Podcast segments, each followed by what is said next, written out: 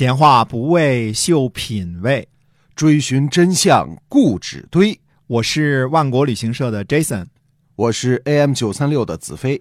我们哥俩在新西兰跟您聊聊《史记》中的故事。各位听友，大家好，欢迎收听《史记》中的故事，是由新西兰万国旅行社的 Jason 为您讲的啊。我们已经讲了七百多集了。那么在节目开始前呢，再跟您分享一些关于新西兰旅游的事儿啊，这个也挺有意思的。嗯，是的，我们说呢，现在好多朋友呢，其实搞不清这个概念——自由行和自驾的这个区别。其实呢，这个说法呢，国外呢跟中国呢这个概念上还是有点稍微的区别的。哦，啊。所谓的自驾这个事情呢，就是基本上是西方的旅游的主流。这种自驾呢，就是比如说我去布里斯班，去澳洲，对吧？订好了酒店，然后查好了大约去哪儿玩去，什么 Movie World 啊，什么这个电影世界啊。海洋世界啊，都都玩好了，带着孩子去了，嗯，啊，就自自己开车到那儿租个车，就是订个酒店，租个车，订个机票，这三项完了之后，其他的临时再说。今儿看面条好吃，我们就吃面条；明儿看着披萨好吃，我们就吃披萨。嗯，这就是西方世界旅游的。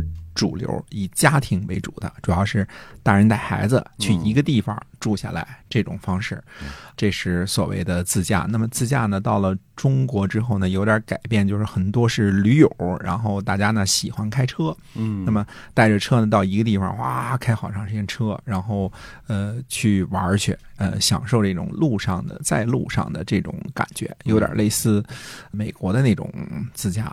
啊，那么自由行呢，实际上是什么呢？很多人是属于基本上以背包客为主，backpacker 为主。嗯，那背包客呢，就是最主要的一个特征就是钱少。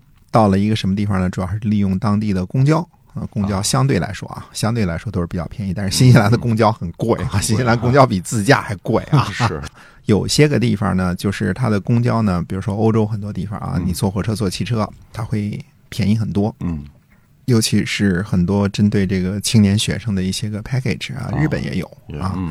那这种情况呢，就是自由行，他不开车，买了机票到那儿订好了这个 backpacker 之后呢，一站一站的坐着公交车走啊。很多日本人来新西兰呢也是这样玩的。这算穷游吗？这是穷游。但是我们的自由行呢，跟自驾呢有点混。实际上我知道的中国人来新西兰所谓的自驾或者是自由行的，嗯，第一。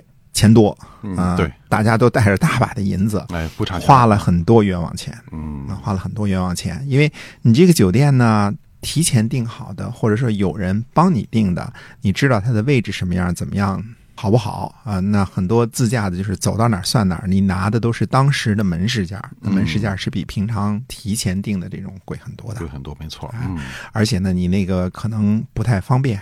可能不太好，然后你又随时又取消了，又取消费，然后再去换一个地方，然后到吃的地方、住的地方，很多攻略呢。很多人说我是自驾，就是有这个好心情，好有这个勇气，但实际上攻略呢并没有做很充足。嗯，那你就很多，哎，我该去的这个地方没去，对吧？当地该跑的景点没跑。嗯，那这是。这是两种不同的区别。总之呢，任何旅游方式呢，它不可能是十全十美的。大家要享受这种在旅游呢会遇到说不期而遇的事情，这是旅游快乐的一部分。嗯啊，没错哈。行，那么接着还是讲《史记》，正在讲这个范雎的故事啊。范雎，嗯，经过曲折的见面过程，范雎终于呢开始陈述他的主张了。范雎说呢：“大王之国，四塞以为固。”北有甘泉谷口，南带泾渭，右龙蜀，左关坂，奋击百万，斩居千乘。立得出宫，不立得回首。此王者之地也。民怯于私斗而勇于攻战，此王者之民也。王并此二者而有之。这个地方呢？之所以引用这几句原文呢，呃，一来是这几句话没有什么太难懂的啊，就是这边是地理，然后你有很多的这个战士，有很多的战车啊，呃，没什么太难懂的。二来呢，主要想展示一下呢后世伪造的苏秦和张仪列传的出处啊，看这句式，看这口气，基本上可以断定啊，这个伪书呢，张仪和苏秦列传的这个伪书啊，是从这儿抄袭去的啊。对他，所以跟这个流传版本的这个苏秦张仪列传确实很像哈、嗯，style 很像啊哎，不是说字对字的抄的啊，抄，但是这个 风格非常像啊。那么我们还是听范雎先生的高论啊。范雎说呢，说以秦国士卒这样勇敢，用来打击诸侯呢，就好比使用寒卢这样有名的猎犬来搏击一只跛脚的兔子，霸王的大业啊，早就应该成了。而群臣差事儿没有当好，注意啊，说群臣啊，嗯现在所有的这个群臣都给包包含进去了。至今呢，闭关十五年，不敢向山东用兵，这是魏冉为秦国谋划不够忠心，而大王有失策的地方。我们这儿说啊，秦昭襄王继位以来呢，也没从来有没有过这个秦军十五年不出函谷关的事情啊。这个韩赵魏楚几乎都被揍了一个遍儿了，对 十五年打完函谷关啊。那这句话呢，在这个苏秦和张仪列传当中呢，是一个主题，对吧？嗯十五年不出函谷关，也是从这儿抄去的。至于范雎先生为什么这么说啊，这个有可能是整理范雎列传的时候啊，后人给加上去的。嗯那也有可能是什么呢？范雎是指自从公元前二百八十四年联合对齐用兵之后啊，呃，没有真正的就是得到函谷关以外的大片国土。但是无论如何呢，秦军十五年不出函谷关这件事儿呢，和历史记载是不符合的。嗯，嗯这句话是有问题的啊。哦啊、当然测试这么说是没问题的啊。测试说三十年不出函谷关，那谁也不会计较这事儿，对吧？对 啊、看他是从哪个方面来说了。哎嗯，那么秦昭襄王对于这样严厉的批评，他会高兴吗？哎，秦昭襄王说呢，说寡人很愿意听到是哪里失策了。哦，哎，他还挺谦虚啊，说明他还挺挺贤明的，是吧？哎，是啊，要不能够成为一代明君呢。嗯，那么范雎他是怎么样检讨秦国的这失策呢？范雎说呢，说魏冉越过韩国和魏国，攻击齐国的刚寿，这个计策呢是不对的。少量的出动军队则伤害不了齐国，多出兵呢又对秦国有害。臣私下里揣摩啊，大王的计策呢是想让少出兵，而尽量使用韩魏的军队，但是这样呢又不易。现在看到友好国家不亲近啊，与国啊叫友好国家不亲近，越过人家的国家而进攻，这样可以吗？这个计策呀太粗疏了，而且昔日齐闵王往南攻击楚国，破军杀将，再次辟地千里，而齐国尺寸的土地都没有得到，难道还有想不得到土地的吗？那是因为那个时候形势如此，不能让齐国得到土地。诸侯呢，看见齐国疲惫了，君臣不和睦，于是兴兵伐齐，大破之。当时齐国的士兵受辱、疲惫，都归罪于齐闵王。就问齐闵王是谁给您出的这主意啊？齐闵王说是文子。结果呢，大臣作乱，文子出走，齐国被打败的实际原因，主要是因为伐楚肥了韩魏。这就像人们说的“借给贼人兵力，送给强盗粮食”一样。接着呢，范雎就提出了他最为有名的政治主张。嗯，你看他这政治主张是怎么说的呢？范雎说呢：“大王不如远交近攻，得寸则王之寸，得尺则王之尺。这个抛弃这个而去攻击远方呢，这个是不对的。”范雎呢，不但指出了秦国施政者的错误，而且呢，给出了解决方案，那就是远交近攻，就是暂时放弃攻击遥远的齐国，而去攻击邻居韩国、魏国。特别是啊，韩魏，韩魏是软柿子嘛，对吧好？捏哈，得到一寸土地都是大王您自己的，远交近攻，得寸则王之寸，得尺则王之尺，这就成了这之后秦国的基本国策了，一直到秦始皇统一中国为止。嗯，所以这句话呢讲的是简单明快、切中要害的哈。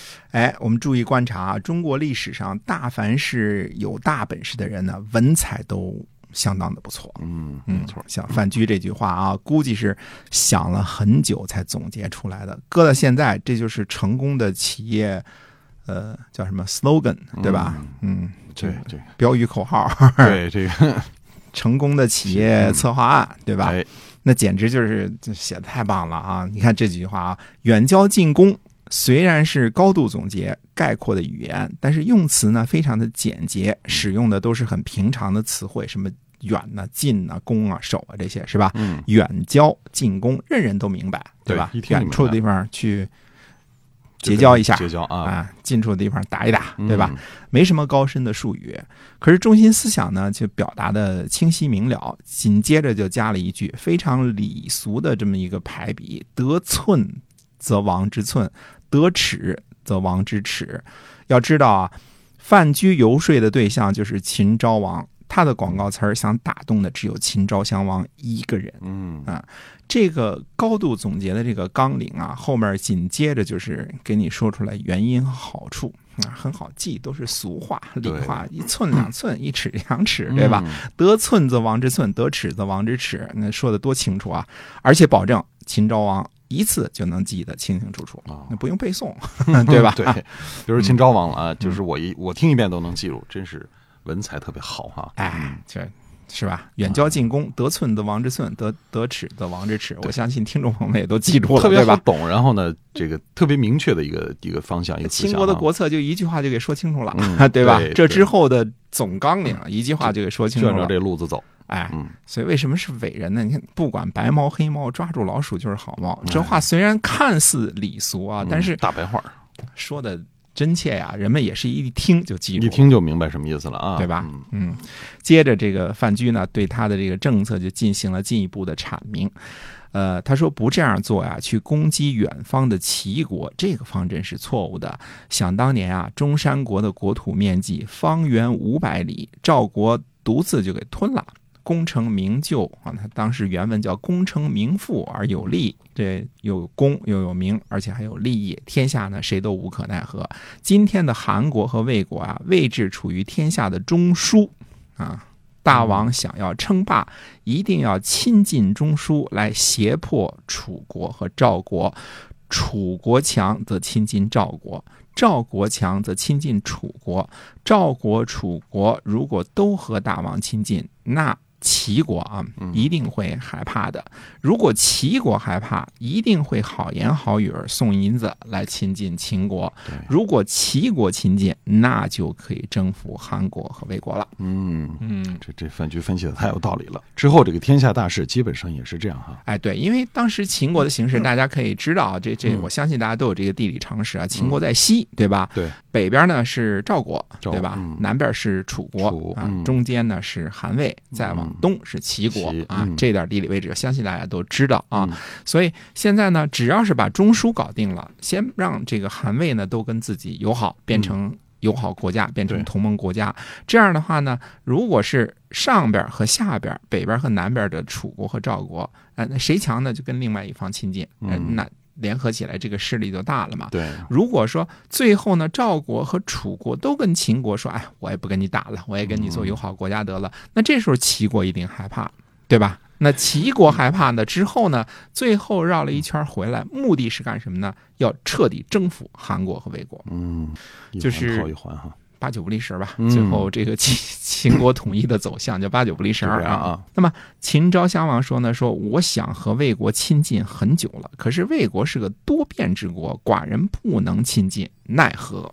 嗯，范雎回答说呢，说大王呢可以用好的言辞和银子去侍奉魏国，嗯，如果不行就割地贿赂他，还不行那就举兵讨伐他。嗯，秦昭王说的什么呢？说寡人敬闻命矣，就是说寡人恭敬的听候您的命令。哇这表明了秦昭襄王的这心悦诚服啊，然后似乎可以看到秦昭襄王恭敬而喜悦那个表情啊。嗯这就是人们所说的太史公笔法，让人有身临其境的这种感觉，就是描写的很生动对非常的生动啊，如在眼前一样。敬文明啊，哎嗯，请了命。之后呢，秦昭襄王呢拜范雎为客卿，和他谋划兵事。我们说兵事啊，就是阴谋这些事儿啊。终于呢，使用了范雎的计谋。那再之后呢，范雎又一次游说秦昭王呢韩国的事情。他说呀，韩国的地形啊，相错如绣，就像绣出来的花纹一样啊，像齿轮那种感觉似的犬。牙交错这个感觉然后韩国对于秦国呢，就像大树有虫子一样，是秦国的心腹之患。呃，天下没有变化，那就算了；如果有变化，对于秦国的这个隐患最大的就是韩国了。大王呢，不如亲善韩国。哦，那么秦昭王他是怎么样回答的呢？还是那句话，说寡人呢想亲近韩国，可是韩国不听，奈何呀？嗯，范雎说呢，说韩国哪里敢不听啊？大王下兵攻击荥阳，巩和成高的道路就不通了，北边切断太行的道路，上党的大军就无法南下了，这个国家就会一断为三。眼看着韩国必亡，韩国哪里敢不听呢？如果韩国听话，大王的霸业就可以考虑了。嗯，秦昭王说善，嗯，而且呢，马上准备往韩国派出使节。哦所以这看得出来，这个呃，秦昭王对范雎可以说是言听计从啊。对的。那么今天我们这节目就先讲到这儿，下期呢，我们抽点时间跟大家好好分析一下这个远交近攻的这个秦国的基本国策，它的含金量在什么地方？好的，那么今天我们史记中的故事呢，先跟大家讲到这儿，是由新西兰万国旅行社的 Jason 为您讲的，我们下期节目再会。再会。